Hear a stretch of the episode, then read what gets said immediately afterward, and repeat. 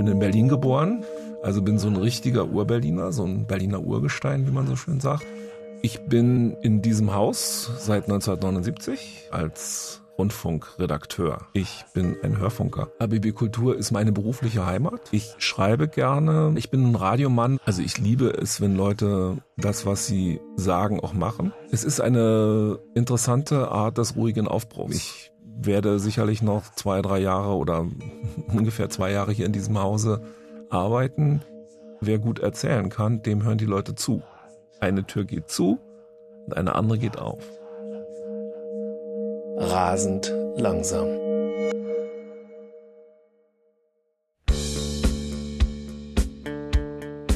Ich bin Jürgen Grassel-Hichert, Journalist und Redakteur bei RBB Kultur. Mein Podcast ist eine Entdeckungsreise durch den Alltag, gerade jetzt spannungsreich, aber auch spannend. Denn wir befinden uns in einem groß angelegten Feldversuch des rasenden Umbruchs von A wie Arbeitswelt, die gerade umgekrempelt wird, bis Z wie Zusammenleben, das sich unter Corona-Bedingungen grundlegend ändert. Ich schaue mir diese Entwicklung in Echtzeit an und dann nochmal in Zeitlupe, schalte einen Gang runter, drücke zwischendurch die Pause-Taste, komme ins Nachdenken, auch mit Blick auf mein Leben. Eigentlich war ich schon fast dabei, in Rente zu gehen. Auch hier bei uns, bei ABB Kultur, wird gerade vieles anders, vieles umgebaut und vielleicht wäre das ja eigentlich ein guter Zeitpunkt gewesen zum Aufhören. Ja, aber ich habe mich entschieden zu bleiben für diesen Podcast. Homeoffice ist natürlich super. Ich bin eigentlich kein Homeoffice-Typ. Ich bin wirklich überrascht, wie gut das funktioniert. Ich muss trotzdem sagen, dass ich es mir auch nicht zum Normalzustand wünsche. Ich kann eigentlich ganz gut zu Hause arbeiten, aber auf keinen Fall effizienter. Homeoffice. Vor gut einem Jahr für viele noch völlig umstritten oder undenkbar. Arbeiten von zu Hause. Unter noch dazu nicht immer ganz einfachen Bedingungen, wie ich seit gut einem halben Jahr als RBB Kulturredakteur im Homeoffice selbst erfahre. Zunächst ist es sicherlich eine gute Möglichkeit, dann immer häufiger auch eine Einengung. Ich habe einiges ausprobiert in den letzten Wochen, was ganz gut hilft gegen die Homeoffice-Krise. Nur bei der Technik, da hapert es manchmal immer noch. Es hat manchmal etwas von einem Glücksspiel. Das Einloggen in eine Konferenzschaltung. Erst ist das Bild da, dann aber kein Ton. Dann für einen Moment beides. Dann kommt das Kontrollfenster, das einen bittet, sich neu anzumelden. Ich warte, bis ich zugeschaltet werde. Und endlich kann ich die Kolleginnen und Kollegen sehen. Ich winke, einige winken zurück. Aber ich kann das Mikrofon nicht einschalten. Ich gehe dann in das Menü des Computers, aber da ist alles richtig eingestellt. Ich gehe wieder zurück, aber jetzt stimmt irgendwas anderes nicht. Ich komme vor wie das HB-Männchen aus der Werbung der 70er Jahre. Könnte in die Luft gehen. Ach, Mensch, ey. Aber ich weiß natürlich, das hilft auch nichts. Homeoffice ist auch keine Lösung. Nicht für mich und schon gar nicht für Helge Schneider. Forever at home. So, okay, also ich bin jetzt Forever alone. Forever inside. Für immer. Gegen Ende der Schaltung kann ich endlich mitreden. Aber da sind die, mit denen ich etwas ausmachen wollte, schon wieder woanders. Also bleiben Mail und das gute alte Telefon. Ein Kollege sagt mir hinterher, dass heute mehrere Leute nicht durchkamen, weil offenbar zu viel los war im Netz. Hm, da bin ich ja beruhigt. Aber das, was ich besprechen wollte, mache ich jetzt per Mail und warte auf die Antwort, weil jetzt ist Mittagszeit und die Kolleginnen und Kollegen mit Kindern sind erstmal mit dem Homeschooling beschäftigt. Das Warten der Gerechten wird Freude sein, steht in der Bibel und über dem Projekt Homeoffice. Eigentlich sollte es ja technisch keine großartigen Probleme mehr geben, aber eigentlich ist eben nicht wirklich. Es ist schon erstaunlich. Also vor Jahren habe ich regelrecht für mehr Homeoffice gekämpft, weil ich angenommen habe, dass man zu Hause weniger Ablenkung hat. Und diese Einzelbürozimmer, die sind einfach nicht kommunikativ. Großraumbüros sind die Pest. Und Büromöbel sind so steril, dass man daran sicherlich nicht kreativ arbeiten kann. Aber der Antrag damals wurde abgelehnt. Und dann kam Corona. Und Überraschung, Überraschung, Plötzlich war es nicht nur möglich, sondern sogar ein Gebot der Stunde. Wer nicht im Büro sein muss, ist nicht im Büro, hieß es kategorisch von unserer Corona Taskforce im Intranet. Die ersten Wochen, die ich dann erlebt habe, die waren für mich regelrecht herrlich, kann man nicht anders sagen. Weniger Termine, ich konnte in Ruhe zu Hause werkeln. Zugegeben, die Kinder sind schon aus dem Haus, so dass ich wirklich Ruhe hatte. Ich konnte arbeiten, wann und wie ich wollte, fühlte mich selten gestresst. Es war fantastisch und effektiv dazu. Und dann so nach gut einem Monat, nach sechs Wochen, die Euphorie vom Anfang war weg, da hatte ich plötzlich richtig Sehnsucht nach meinem Büro im Sender. Und die RBB-Kolleginnen und Kollegen, die haben mir gefehlt. Und die Technik, die Technik, die spinnt bis heute immer wieder. Und ich als Radiojournalist bin darauf angewiesen, dass die Technik richtig funktioniert. Aber der eine macht Interviews per WhatsApp und die kann ich zunächst nicht runterladen. Dann wieder klingen Antworten wie abgelesen, weil das fragende Gegenüber natürlich fehlt. Ein anderer schickt dann verzerrte O-Töne und jemand anderes hat ein tolles Heimstudio. Alles wäre toll, nur eine Verbindung zwischen unseren beiden Studios kann ich nicht herstellen. Und dann dieses VPN, dieses virtuelle private Netzwerk. Das soll mich ja eigentlich mit dem Bürorechner verbinden, funktioniert auch ganz oft, aber am Anfang war es so stark überlastet, dass es eben immer wieder mich rausgeworfen hat und bis heute habe ich genau das Problem, dass ich mitten in der Arbeit auf einmal irgendein Kontrollfenster sich aufmacht und dann muss ich irgendwie wieder neu starten. Und das nächste ist dann die Qual der Wahl, wie man virtuell mit den anderen kommunizieren kann. Es gibt ganz viele Systeme, Systeme, die die anderen ganz toll fanden, weil sie damit ganz tolle Erfahrungen gemacht haben oder davon gehört haben, dass andere ganz tolle Erfahrungen gemacht haben. Also fluche ich leise beim Runterladen der Software, beim Ausprobieren und bei der Suche nach Lösungen, wenn es nicht gleich klappt und denke mir so, so muss Technik. Einer, der mir in diesen Zeiten schon einige Male beigestanden hat und der das Helfen auch professionell anbietet, ist Jörg Gudehus. Er bezeichnet sich selbst als IT-Therapeut. Oft hat er einen Kunden ja bereits die entsprechenden Homeoffice-Arbeitsplätze eingerichtet auf dem Rechner, aber wie das so ist, solange man es nicht wirklich braucht, passiert auch nichts. Und deshalb nennt er als Hauptgrund für Probleme seiner Patienten und Kunden, genau, dass sie alle nicht vorbereitet waren. Also es war so ein bisschen panikartig. Oh, wir müssen jetzt Homeoffice machen. Kannst du mal schnell kommen und schauen, was da, was da los ist? Weil man hat sich häufig nicht genug Gedanken gemacht oder Mühe gemacht, weil hat halt eh keiner benutzt. Also es ist häufig, dass ich VPN und sowas schon eingerichtet habe, aber es war den Menschen dann zu aufwendig. Ach, da fahre ich doch lieber nochmal ins Büro. Also diese Abwehr, so eine neue Technik wie ein VPN zu nutzen, das war dann immer schon sehr groß. Und dann, als es darum ging, dass es jetzt sein muss, da war natürlich ein bisschen Panik, äh, dass es jetzt alles ganz schnell eingerichtet werden muss. Diverse Umfragen belegen genau das. Fast die Hälfte aller größeren Unternehmen war auf Homeoffice oder mobiles Arbeiten überhaupt nicht eingestellt und musste nachrüsten, zu Beginn von Corona und Shutdown. Mittlerweile funktioniert einiges besser. Etwa das Verbinden mit dem virtuellen Netzwerk des Büros in unserem Betrieb.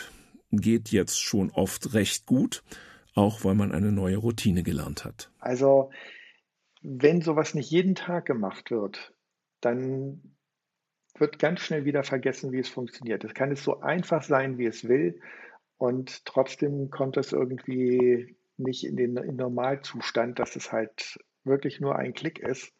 Und deswegen ist die Abwehr gegen Neues, weil es könnte ja was schiefgehen, ist halt immer sehr groß.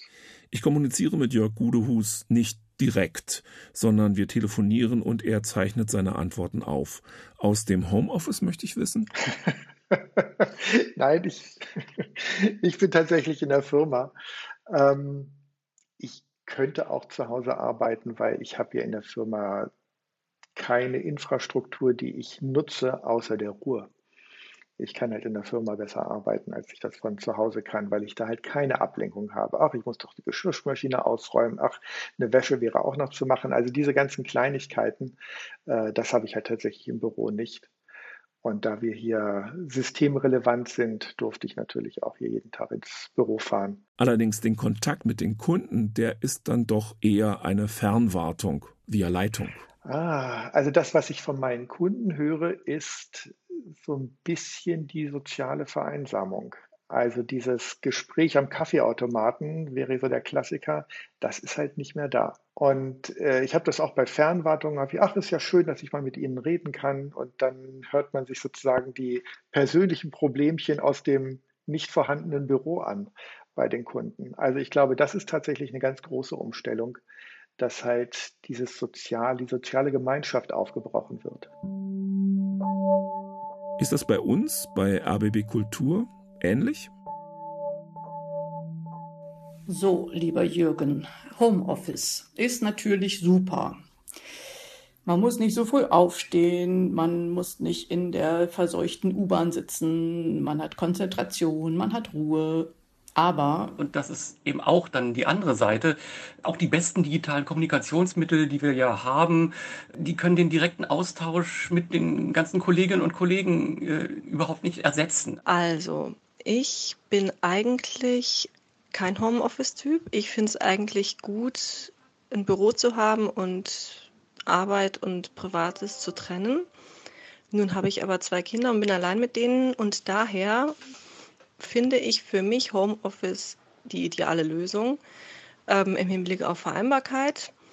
Und ich bin einfach froh, dass durch Corona das schneller einfach vorangetrieben wurde. Also ich bin wirklich überrascht, wie gut das funktioniert mit dem Homeoffice, äh, sowohl von technischer Seite als auch von der Kommunikation unter den Kolleginnen und Kollegen. Ähm, das ergibt ganz neue Möglichkeiten der Zusammenarbeit und das finde ich toll. Auf der anderen Seite möchte ich trotzdem jede Woche mehrere Tage ins Büro kommen, einfach weil ich die Leute auch gerne von Angesicht zu Angesicht sehe. Ich muss trotzdem sagen, dass ich es mir auch nicht zum Normalzustand wünsche und dass ich mich sehr darauf freue, auch wieder mehr von euch in den Redaktionsfluren zu treffen und in den Räumen und vor Ort zu diskutieren und sich nicht nur flach auf der Bildscheibe zu sehen, ich freue mich auf jeden Fall schon drauf. Das heißt, ich kann eigentlich ganz gut zu Hause arbeiten, aber auf keinen Fall effizienter als im Büro. Nee. Vor allem fehlen mir Energieschübe, die äh, die Kolleginnen und Kollegen einem so über den Tag verteilt äh, verpassen. Also äh, hier Kaffee trinken, da Mittagessen, da was nachfragen, da Hilfe bekommen, da hilfreich sein. Also ich kann quasi nichts alleine. Äh, sogar äh, guten Morgen und Tschüss sagen, das fehlt mir dann zu Hause. Als ich die Kolleginnen und Kollegen höre, wird mir ganz warm und wehmütig ums Herz. Komisch. Bin eigentlich nicht so sentimental, aber ihre Stimmen so nah, sie selbst so fern. Sehr merkwürdiger Zustand. Und nicht das einzige Trauerspiel. Im letzten halben Jahr sind einige Kolleginnen in den Ruhestand gegangen. Das war früher meist ein Grund zum Feiern und Abschied nehmen. Weißt du noch? Erinnerst du dich noch? Damals? Und wie hieß der Kollege noch, mit dem du. Ja, und jetzt, in Corona-Zeiten? Ein Ständchen mit Abstand vielleicht. Bei vielen aber nur ein eher trauriger Abschiedsbrief. Oder noch schlimmer, gar nichts. Je mehr ich darüber nachdenke, desto unheimlicher erscheint es mir auch mit Blick auf das, was kommen könnte. Harmlos? Vielleicht. Aber der Flurfunk mit Klatsch und Tratsch ist ein wichtiges Ventil in einem großen Unternehmen. Weg. Gemeinsames Mittagessen und dabei Ideen entwickeln. Vergangenheit. Durchs Haus laufen und jemanden treffen, den man lange nicht gesehen hat. Das war mal dass jetzt vor allem größere Unternehmen angedeutet haben, dass Homeoffice für sie eine gute Lösung ist, um die teuren Büroarbeitsplätze einzusparen, lässt mich einfach nur erschaudern. Corona killt Bürokultur.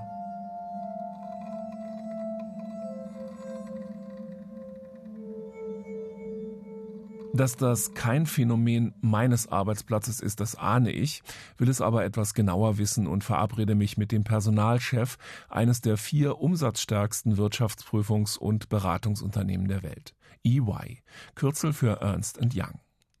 Da hat man zwar jetzt gerade alle Hände voll mit dem Wirecard-Skandal zu tun, aber Oliver Simon hat trotzdem für mich Zeit. Er ist bei EY Human Resources Director. Wir reden, natürlich, von Homeoffice zu Homeoffice. Building a Better Working World hat sich EY auf die Fahnen geschrieben. Unter seinen Mitarbeitern im deutschsprachigen Bereich, immerhin etwa 15.000 Menschen, hat er eine Umfrage gestartet. Danach ist zwar die Zustimmung zu Homeoffice recht groß, auch weil man schon vor der Krise von zu Hause und bei Kunden gearbeitet hat, aber es gibt Defizite. Was sind so die, die Lehren? Also auf der einen Seite, glaube ich, also was unsere Mitarbeitenden auch wieder gespiegelt haben in der Umfrage, die ich eben schon erwähnt habe, ähm, dass alle sehr effizient und sehr produktiv zu Hause arbeiten können. Ähm, also das, sagen wir, ihre eigentliche Aufgabe, ähm, sie sehr gut von zu Hause aus machen können und abarbeiten können. Das, wie gesagt, was der größte Teil ist, wo sie gesagt haben, da müssen wir noch besser werden, ist das Thema, wie können wir Teaming und wie können wir auch, sage ich mal, Socializing äh, mit den Kolleginnen und Kollegen ähm, weiter auch sicherstellen. Und ähm, da sind natürlich auf der einen Seite, sage ich mal, alle äh, Plattformen rund ums Thema virtuelle Team-Meetings wichtig, aber diese Team-Meetings eben nicht nur für fachliche Themen zu nutzen, sondern viele der Teams eben auch begonnen haben, beispielsweise virtuelle Lunches, Team-Lunches zu machen oder äh, virtuelle ähm, Afterwork-Sessions, ähm, um einfach eben halt auch so das, sag ich mal, private ähm, und, und teambildende in den Vordergrund zu stellen. Und das ist sicherlich eine Aufgabe, an der wir weiterarbeiten müssen. Das ist ein Thema. Und das andere ist natürlich, wir haben auch weiterhin neue Kolleginnen und Kollegen eingestellt äh, während der letzten Monate. Wie können wir auch für die Kolleginnen und Kollegen insbesondere das Onboarding, also sprich die Integration in die Teams und in die EY-Arbeitswelt äh, sicherstellen? Ich stimme ihm zu. Einige neue Kolleginnen bei uns im RBB kenne ich bisher nur von der Stimme. Auch eine Veränderung. Wie sollen sie sich in echt in ein Team hineinwachsen, das sie nur virtuell kennen? Oder müssen wir auch da umdenken, weil der Büroalltag vor Corona nie wiederkommt? Mir graust bei dem Gedanken. Bleiben wir noch mal einen Moment bei dem Personalverantwortlichen. Wie muss man eigentlich als Chef drauf sein, um das neue Arbeiten über ein virtuelles Büro mit virtueller Kommunikation zu leisten? Und wie umgehen mit der Angstfrage, Arbeiten die zu Hause eigentlich überhaupt? Genau, das ist das Thema halt, ne, dann halt auch Führung über Vertrauen. Ne? Also wenn sie kein Vertrauen haben und kein Vertrauen ausstrahlen, dann tun sie sich natürlich auch als Führungskraft einfach schwer. Das ist für mich der große Unterschied zwischen Leadership und Management. Ne? Ähm, also jetzt ist Leadership gefragt und nicht mehr sozusagen klassisches Management bei Controlling ne? und bei, bei Überwachung. Corona hat also nicht nur die Bürokultur verändert, sondern stellt auch ganz neue Anforderungen an die Zusammenarbeit in der Hierarchie. Mehr Zutrauen, mehr Vertrauen, eine neue Art von Lockerheit. Nur Mut möchte man der Chefin zuwinken, wenn man morgens gemeinsam im Chat erstmal einen Espresso trinkt, bevor es zur Sache geht. Wenn das dann mit der Technik, naja. Apropos Arbeitstag. Ich hatte am Anfang auch ohne Kontrolle oder Nachfrage aus dem Büro den Eindruck, ich würde etwa ähnlich lange arbeiten wie vorher, nur eben zu anderen Zeiten und in meinem Rhythmus. Im Frühsommer, nach etwa drei Monaten Homeoffice, habe ich gemerkt, dass das überhaupt nicht stimmen kann. Ich hatte viel weniger Freizeit. Forever at home, forever alone.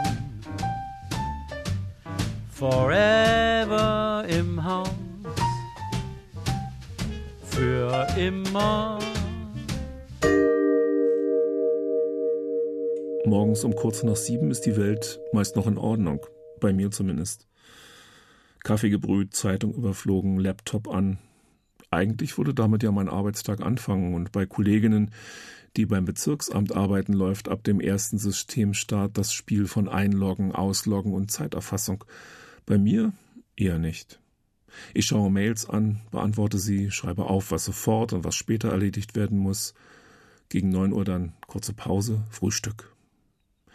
Mir kommen die 90 Minuten nicht vor wie Arbeitszeit, obwohl ich konzentriert vor dem Bildschirm gesessen habe. Kurz vor zehn geht's dann weiter. Die erste Videokonferenz. Ein Interview per WhatsApp. Zwischendurch Spüle ausräumen und O-Töne schneiden. Gegen 13.30 Uhr Pause, Mittagessen, Einkaufen. Gegen 15 Uhr sitze ich gut gelaunt am Schreibtisch, sortiere Mails, schreibe an meinem Text weiter, lese. Wieder habe ich nicht das Gefühl von Arbeitsdruck, den ich sonst verspüre im Büro. Wäre ich dort im Büro, würde ich gegen 18 Uhr das Haus verlassen und hätte Feierabend. Zu Hause ist der Übergang schleichend oder findet, wie so oft, gar nicht statt.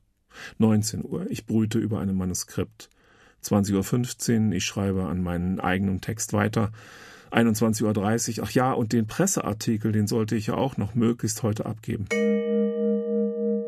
Gegen 22 Uhr habe ich richtig Hunger. Mein Rücken tut weh, die Augen tränen, was alles kein Wunder ist, denn ich habe seit dem Mittag keine richtige Pause mehr gemacht. Mein Schreibtisch ist schick, aber wahrscheinlich ergonomisch ein Desaster, genauso wie der Korbsessel, den ich zum Arbeitsstuhl erklärt habe, weil er einfach in mein Zimmer, aber nicht zu meinem Rücken passt. Ich spreche es mit meinem IT-Therapeuten Jörg Gudehus an. Und er hat für die aus dem Ruder laufende Arbeitszeit nur ein klares Wort. Selbstbetrug, ja genau, weil die Arbeitgeber haben ja immer Angst, dass der Arbeitnehmer zu Hause gar nicht so viel tut. Aber ich denke auch, es ist eher umgekehrt dass man halt dadurch, dass die Arbeit immer direkt vor der Nase ist, dass man auch immer mal wieder was tut. Ich habe das bei mir auch selbst gemerkt, dass ich sehr viel mehr am Rechner gesessen habe durch diese ganzen Fernwartungssachen, weil ein Anruf nach dem nächsten kam. Es ist gar nicht mal, dass man sich einen Kaffee holt oder mal zum Kunden fährt. Das ist ja auch so ein bisschen eine Auszeit, wenn man das macht. Aber ähm, dieses schnelle Aufeinanderfolgende von Jobs oder von äh, Anrufen oder ähnlichem, das habe ich nur in den Griff gekriegt über eine Zeiterfassung. Also indem ich halt tatsächlich schaue, wie lange war ich auf welcher Webseite, war das für einen Kunden? Ach, schau mal ein, das muss ich bei dem Projekt ablegen oder welches Programm oder Dokument hatte ich offen. Äh, das ist tatsächlich die einzige Möglichkeit, um rauszukriegen, was habe ich denn den ganzen Tag getan. Weil häufig habe ich auch Tage, wo ich dann in meinen Kalender gucke und sage, da ist nichts eingetragen, aber ich war jetzt irgendwie acht, neun Stunden aktiv. Irgendwie muss man das nachhalten. Und dann fällt einem auf, dass man halt doch deutlich länger gearbeitet hat, als man eigentlich wollte. Ich habe kein richtiges Gefühl mehr dafür, was auf Arbeit sein im Homeoffice bedeutet. Ich fühle mich ausgelaugt und fluche über das ganze System und über Corona sowieso. Denn dadurch ist ja vieles so viel schneller ins Rollen gekommen. Nachts träume ich von Abgabeterminen. Meine Büropflanzen kämpfen ums Überleben. Ich muss etwas ändern. Anyone could be brave enough to become that leader. Uh,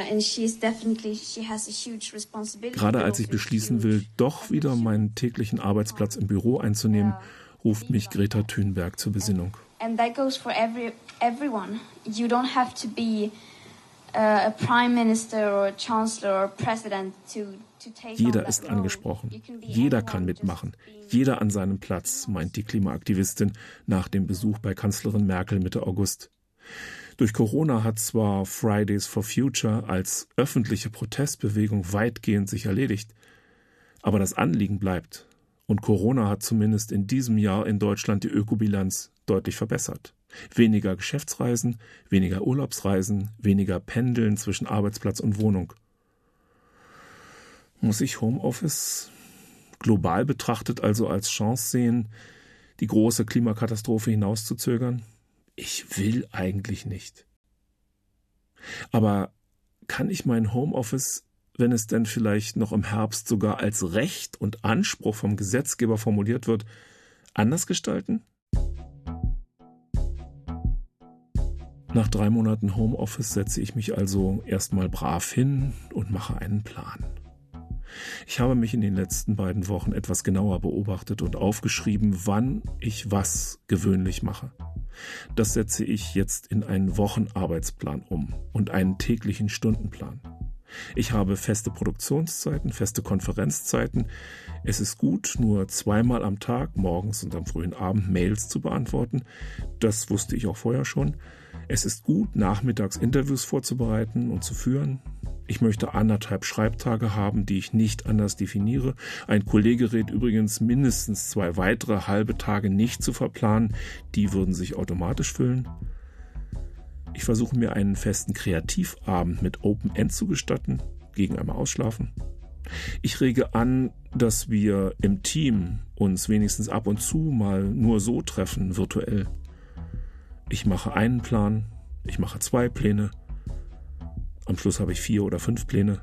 Ich bin guten Willens. Die Woche hat jetzt acht Tage. Ich probiere aus, merke aber, dass ich vergessen habe, mir auch einen Tagesplan zu machen, auf dem ich genüsslich abhake, was erledigt ist. Und nach zwei weiteren Wochen stelle ich fest, es funktioniert alles überhaupt nicht. Homeoffice ist und bleibt verdammt viel komplizierter. Ich sitze auf dem Balkon, die nächtliche Ruhe tut mir gut und überlege. Was ist der substanzielle Unterschied zwischen zu Hause und im Büro arbeiten? Ablenken kann ich mich an beiden Orten. Arbeiten ja irgendwie auch. Aber das Büro kennt Routinen und Rituale. Man hat einen anderen Ort, an den man geht. Das scheint wichtig. Man hat dort Kollegen und Kolleginnen live. Und es hat trotz hoher Taktung doch auch mehr Platz für Ungewohntes, für Besucher, für Anrufe, die man nicht geplant hat. Ich brauche also wenigstens ein paar Rituale. Und dazu brauche ich einen anderen Plan. Weniger kompliziert vor allem. Ich beginne meinen nächsten Tag mit einem Spaziergang und setze mich in ein ruhiges Café. Ich habe meinen Laptop dabei, aber ich benutze ihn nicht. Eine Kollegin, freie Journalistin, ruft an, wir plaudern. Sie hat ein ähnliches Problem mit dem Homeoffice gehabt, hat aber einiges verändert. Ein neuer Bürostuhl war hilfreich. Sie macht die Tür zu beim Arbeiten, räumt abends ihren Schreibtisch auf, so wie ich im Büro. Sie hat sich eine Büropflanze ins Zimmer gestellt und hat Besetzzeiten an die Tür gehängt, damit ihre schon etwas größeren Kinder sehen, Mutter arbeitet und will nicht gestört werden. Das klingt gut und funktioniert, sagt sie. Ihre Homeoffice-Krise hat sie jedenfalls damit ganz gut überwunden. Aber sie fügt leise hinzu, mit unserer Beziehung steht es nicht zum Besten. Wir werden uns wohl trennen. Ich bin beunruhigt, denn solche Hiobsbotschaften höre ich rechts und links von mir. Corona und das Homeoffice sind eine Belastungsprobe, und wenn Beziehungen schon vorher nicht resilient waren, dann brechen sie genau jetzt. Oder etwas später, wenn der Druck etwas weniger wird. Corona schafft rasend schnell Fakten. Homeoffice treibt den Wandel der Digitalbranche deutlich voran. Die Technik fürs Arbeiten von zu Hause habe sich auf breiter Front durchgesetzt, sagte Achim Berg, Präsident des IT-Branchenverbandes Bitkom, bei der Präsentation einer Trendstudie vor dem Start der Elektronikmesse IFA. Videokonferenzen hätten sich etabliert, die Digitalisierung habe in diesem Bereich einen kräftigen Schub erfahren. Ich lege meine Pläne zur Seite, behalte nur meine Routine bei, mir einen Tagesplan zu machen, so wie früher auch, und ihn abzuhaken, genüsslich. Mein Schreibtisch ist eigentlich ein Sekretär, den man zuklappen kann. Ich beschließe das auch nach der Arbeit zu tun. Sozusagen Klappe zu, Arbeit fertig. Ich nehme mir vor, einmal in der Woche im Büro zu sein, zwei reine Schreibtage einzulegen, die dann auch relativ heilig sind, ansonsten keinen Plan erstmal. Ich stehe in meinem Zimmer, habe die Augen geschlossen und erde mich. Ich lasse Energie in mich reinströmen, schiebe die Wolken zur Seite, jage den Affen, zeige der Welle ihre Richtung und dem Kranich, wie man fliegt. Ich atme aus und verharre still in mir. Qigong geht so. Früher habe ich das einmal am Tag gemacht, morgens zum Aufwachen. Jetzt mache ich einige Übungen daraus immer, wenn ich merke, dass meine Konzentration nachlässt oder ich eine Pause brauche. Manchmal drei, fünf, sieben Mal am Tag. Und wenn klar ist, dass ich lange arbeiten werde, halte ich ein paar Minuten Siesta auf der Couch, wie in Mittelamerika. Zehn Minuten lang. Der verbleibende Tag ist danach ein ganz anderer. Und ich habe festgestellt, dass man mit dem Laptop auch in der Wohnung umziehen kann. Andere Orte, andere Perspektiven. Ich meckere weniger über den Zwang und das System und darüber, dass man ja nichts machen kann, sondern probiere aus. Mal klappt was, mal ist es ein Fiasko, wie mein Plan, nur zweimal am Tag die Mails zu lesen. Ich bin und bleibe einfach zu neugierig. September 2020. Ein halbes Jahr Homeoffice oder anders gesagt sechs Monate Feldstudie des momentanen gesellschaftlichen Wandels, so kommt es mir jedenfalls vor. Langsam wächst die neue Routine bei mir. Aber es hat gedauert. Die meisten Büropflanzen habe ich retten können. Zwischendurch gießt auch mal eine Kollegin. Donnerstag und Freitag sind meine Schreibtage, an denen ich lediglich morgens Mails checke. Das klappt. Mittwoch und Montag sind für Recherchen und Interviews vorgesehen und dienstags, dienstags bin ich im Büro. Ich habe die Tür geöffnet, sonst war sie immer eher zu. Ich sitze wieder gerne hier, einmal die Woche, auch wenn es noch sehr viel ruhiger ist, weil jetzt die anderen zu Hause Büro üben, wie ein Kollege es neulich sagte. Manchmal ist es hier so ruhig, meint er, dass man wieder sein Herz schlagen hört, und er lacht unter seiner Maske still vor sich hin. Keine Angst, mir geht's gut, aber schön dich zu sehen.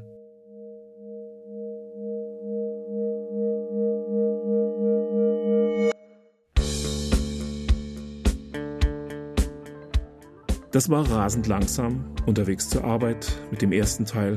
Homeoffice ist auch keine Lösung.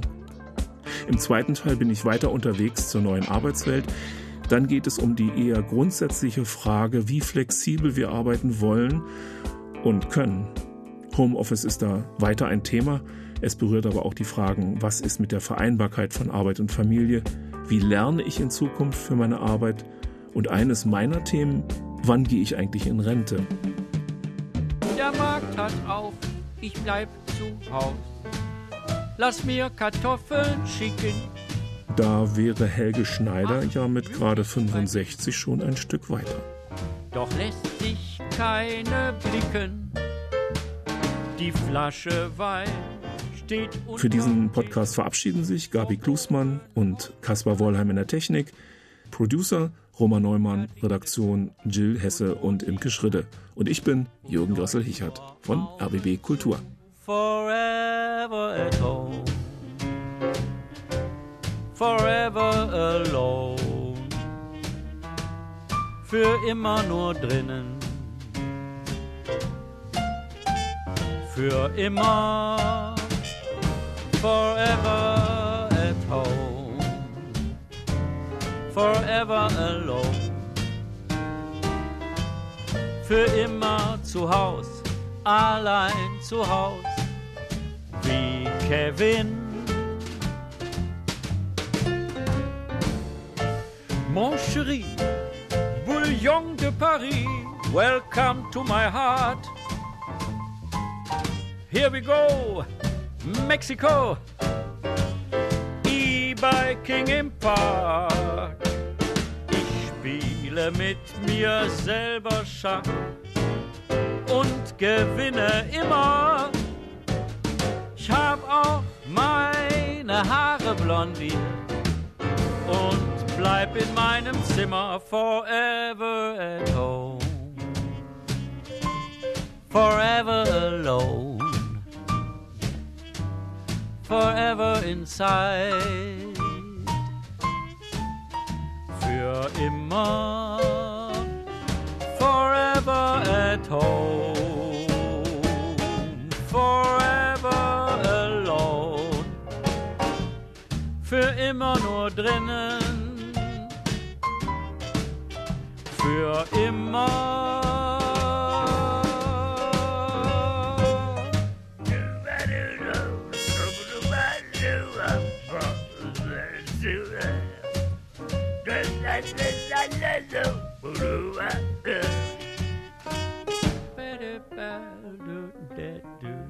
Danke.